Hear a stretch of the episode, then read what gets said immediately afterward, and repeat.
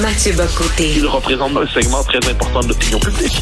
Richard Martineau. Tu vis sur quelle planète? La rencontre. Je regarde ça et là, je me dis, mais c'est de la comédie. C'est hallucinant. La rencontre. Bocoté. Martineau.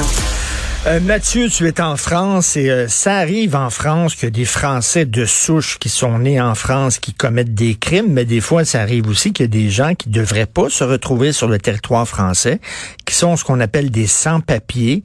Et puis là, on se demande, mais comment ça se fait que ces gens-là vivent en France alors qu'ils devraient pas y être?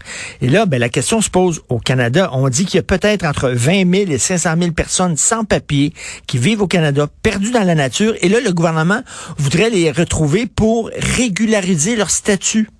T'en penses quoi? Oui.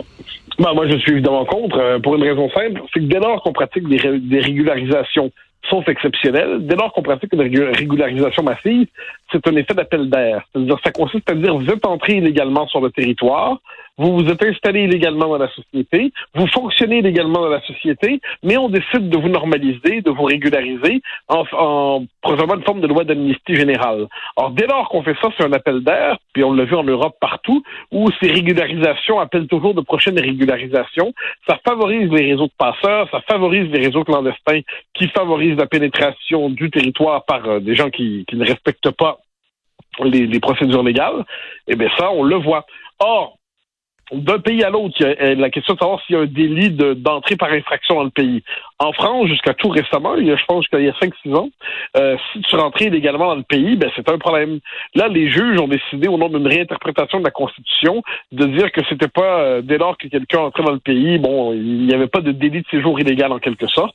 Dans d'autres pays, c'est plus rigoureux. Moi, je pense que sur le fond des choses, dès lors qu'on accepte que des euh, des populations euh, qui ont n'ont pas respecté les règles puissent profiter néanmoins des avantages du pays en profitant d'une régularisation, eh ben on, on décide en fait de créer des conditions pour que d'autres vagues arrivent et que qu'on nous présente ça comme des actifs à régulariser, je trouve que c'est franchement culotté. Ben, je parlais à l'avocat en droit d'immigration, maître Stéphane Anfield, puis il disait, ben, qu'est-ce que je dis, moi, à mes, à mes clients, c'est-à-dire des gens qui veulent suivre le processus normal, respecter les règles et tout ça, euh, ben, je vais leur dire, écoutez, euh, rentrer au Canada, euh, euh, soit illégalement, ou soit alors demander un visa, puis après ça, rester au Canada une fois que votre visa est échu, puis Ah oui.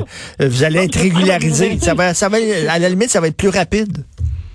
C'est une prime à la délinquance, Oui. c'est une prime à l'illégalité, c'est une prime en fait aux, aux comportements qui sont anticiviques, qui ne respectent pas la- les règles élémentaires d'une vie en société qui consistent à respecter les lois. Mais par ailleurs, nos gouvernements sont persuadés de faire acte de générosité en faisant cela, tout en tout en servant les intérêts souvent d'une partie du monde économique qui a besoin de main-d'œuvre à bon salaire, à bas salaire, dis-je, euh, certainement pas à bon salaire, de main-d'œuvre à bas salaire, donc du cheap labor, et qui trouve souvent chez ces, euh, chez ces gens, des gens qui sont prêts à travailler dans des conditions de misère, et euh, ce qui déstabilise par ailleurs ensuite l'ensemble du marché du travail. Donc c'est euh, non, c'est catastrophique et que le Canada mis sur une logique de, ré- de régularisation comme ça, ça nous montre bien comment au fond lui-même l'État canadien aujourd'hui est un État qui ne croit plus à l'idée même de frontières. Donc il peut selon Ben oui. les circonstances faire respecter ses frontières ou non, mais au- sur le fond des choses, il n'accepte pas l'idée de frontières et il travaille à les déconstruire. Écoute, euh, je fais un parallèle. Il y a des gens qui vont peut-être euh, trouver ça grossier et simpliste, mais je, le fais quand même. Tu as une maison, euh, il y a quelqu'un qui a besoin d'être chez toi pendant deux semaines, le temps de- de- de- d'avoir une petite formation, de suivre ses cours. Tu dis, OK, je vais te dépanner. Pendant deux semaines, tu es chez nous, mais après deux semaines, tu retournes, tu retournes dans ton pays. Et après deux semaines, ben, la personne aime ça chez vous, trouve qu'il allait bien, alors s'incruste et veut pas partir. Est-ce que, est-ce que là, tu vas dire, ben finalement, regarde, tu fais partie de la famille, reste. Voyons donc, Christy, c'est pas de non, ça marche? Non, mais tu as absolument raison. Mais ça nous rappelle à quel point notre propre État ne prend pas au sérieux ses propres lois, ses propres règles. Or, c'est que, parce que pour les nationaux, pour les, euh, les gens qui sont citoyens du pays, pour les gens qui sont citoyens de la nation, eh ben, je peux te jurer qu'eux, ils, ne peuvent pas ne pas respecter les règles. Je veux dire, si euh, tu payes pas tes impôts, si tu respectes pas les règles, si tu, ben, tu vas, tu vas avoir soit une amende, soit tu vas payer une, tu vas aller en prison, tu vas, tu vas en payer le prix. Mais là, pour des gens qui ne participent pas au corps politique de la nation euh, et qui cherchent à y entrer de force, euh, donc par infraction, eh bien, on décide finalement de fonder leur, euh, le- leur appartenance euh, prochaine à la nation ou à l'État, à la société, sur l'oubli d'une forme de délit originel. Je trouve que c'est complètement lunaire et, et, Québec, dans les circonstances, devrait s'y opposer absolument et pas simplement à moitié, pas au quart, pas aux trois quarts, mais s'y opposer. En fait, c'est pas comme ça qu'on peut pas légitimer cette méthode et cette gestion, euh, parce que c'est une gestion de Ben oui. l'immigration, on peut pas légitimer ça, euh, sinon ça va se retourner contre tout le monde. Bon, écoute, la même chose avec le chemin Roxham. Finalement, on a dit, regarde, ça n'a pas de bon sens qu'on permette aux gens de rentrer comme ça euh, de, de façon irrégulière. Euh, Il y a une façon de procéder. On a fermé le chemin Roxham, puis tu sais, j'ai écrit là-dessus une chronique là, où je suis allé à la...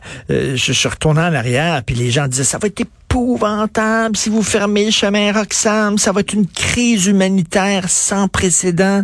Euh, il va y avoir une horde d'immigrants qui vont passer par d'autres trous dans la frontière. C'est pas vrai. Ça s'est Non, pas non, passé. mais évidemment, mais ça, c'est ça, c'est le discours à faire peur. c'est les discours de peur du parti migrationniste qui nous expliquent toujours que si on ramène un peu de fermeté dans la gestion de nos frontières puis de l'immigration, alors on est on bascule dans l'inhumanité puis ça culmine presque inévitablement dans une une politique raciste. Donc, D'autant que pour ces gens-là, au fond d'eux-mêmes, la notion même de frontière est raciste. Donc, non, il faut, en, en la matière, il faut euh, rompre avec les discours de peur catastrophistes de ceux qui, euh, dans les circonstances, dans le cas de Roxham, nous disent si vous fermez ça, vous êtes inhumain.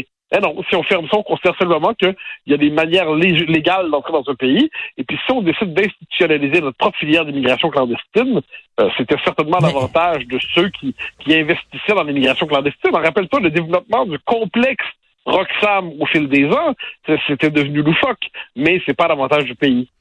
Mais à quoi ça sert d'avoir des règles, des règles dans une famille, des règles au travail, des règles à l'école, des règles dans un pays, si tu ne punis pas les personnes qui ne respectent pas les règles? À quoi ça sert? Là, c'est rendu imposer des règles, c'est rendu fasciste, c'est rendu discriminatoire. Voyons. Non, non, mais tu as absolument raison. C'est, eh ben, c'est- en fait, c'est assez révélateur comme histoire parce que tout le, principe même d'une société qui fonctionne, c'est qu'il y a des règles et ces règles seront respectées. Et si tu ne les respectes pas, tu vas en payer le prix. Sinon, chacun décide de faire euh, à sa tête. Puis il n'y a plus de société, puis il y a simplement une série d'individus qui sont en concurrence ou de groupes les uns les autres pour s'approprier les biens des autres en, en misant sur la force. Et là, ce qu'on constate, puis j'y reviens parce que c'est important, pour les nationaux, là, pour les citoyens canadiens, pour les citoyens québécois, ben, les règles, c'est fondamental. Puis tu n'as pas le droit de ne pas les respecter. Mais, dans le cas, dans, dans, le cas d'immigration massive, si tu arrives sans respecter les règles dans un pays, eh bien, on considère que c'est une faute mineure, c'est un délit secondaire, c'est un délit qui n'en est pas un. C'est quand même absolument fascinant comme logique. Mais, mais la, la, je dirais que la, la conséquence de cela, on le voit partout en Europe, euh, parce qu'il y, en- a en France, hein, il y a dans, dans ce débat-là en France en ce moment, il y en a qui disent qu'il faut régulariser beaucoup de, de sans-papiers parce qu'ils sont nécessaires au métier de la restauration et tout ça. Euh, ben, le que c'est simplement un appel à ce que d'autres puissent rentrer et puis ça crée une filière migratoire à part entière, instrumentalisée par les mafias, instrumentalisée par les fraudeurs. Puis à travers cela, l'État n'est plus maître de sa politique migratoire. C'est ça la vérité des choses, c'est que l'État n'est plus maître de sa politique migratoire. On a beau tenir tous les beaux discours qu'on veut sur la chose, nous n'avons plus de maîtrise sur les frontières. Des règles, ça s'applique à tout le monde. Tu sais, mettons, euh, t'as pas le droit de voler.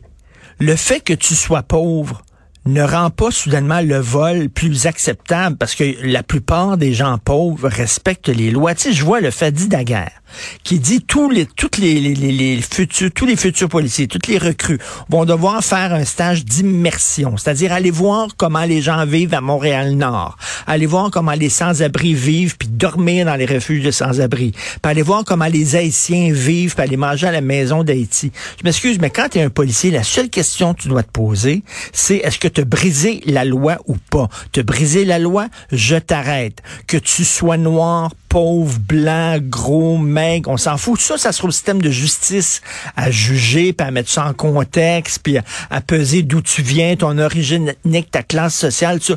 Mais le policier ne doit pas faire de distinction. Il y a la loi, tu as brisé la loi, menotte. C'est Non, ça. ben, en fait, le, pro- le problème, c'est que enfin, Fred d'ailleurs, manifestement, croit plus ou moins à ça. Euh, c'est la police qui est redéfinie dans une fonction euh, socialo-communautaire. Donc là, euh, elle n'est plus sur le mode de la répression des délinquants. Euh, on veut transformer les policiers en travailleurs sociaux.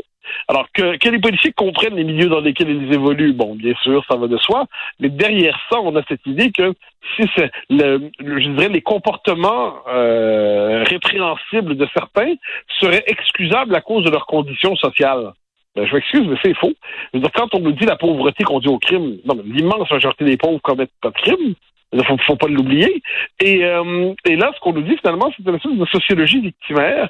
Et ce qui est dommage, c'est que le, le, le, chef de police de Montréal, donc Fadi Daguerre, qui, qui est présenté un peu comme Saint Fadi Daguerre en ce moment, dans les faits, on a, on a l'impression qu'il confond son rôle de policier avec celui d'agent de réinsertion sociale.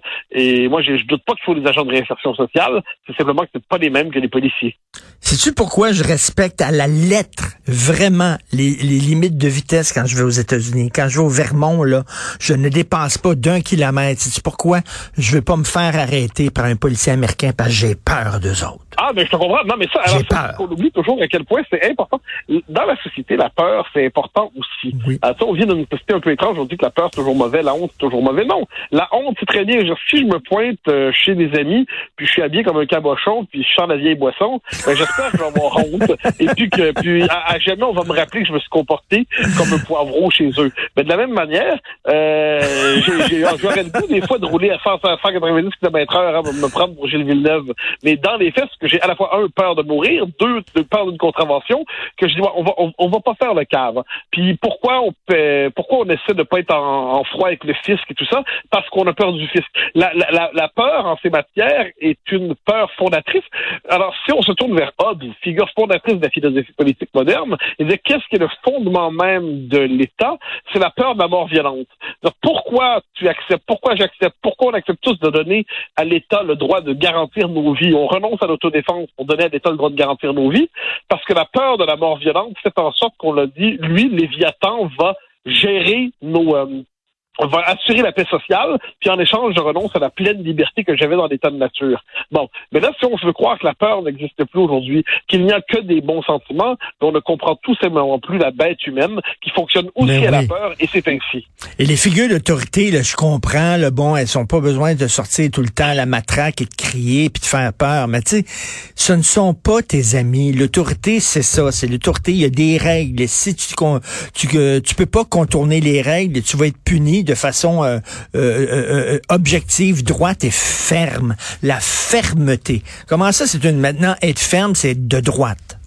Bah, bah, notre dé- pour, plus que pour moi, parce que je sais, à l'origine du mot gauche-droite, du clivage gauche-droite, le mot droite veut dire méchant, veut dire pas fin. Mais moi, bon, tant qu'à accepter le clivage gauche-droite, ben, je, je, ok, je l'accepte, je suis de droite, mettons dans ce jeu-là. Puis oui, ben, être ferme aujourd'hui, être ferme, c'est être de droite.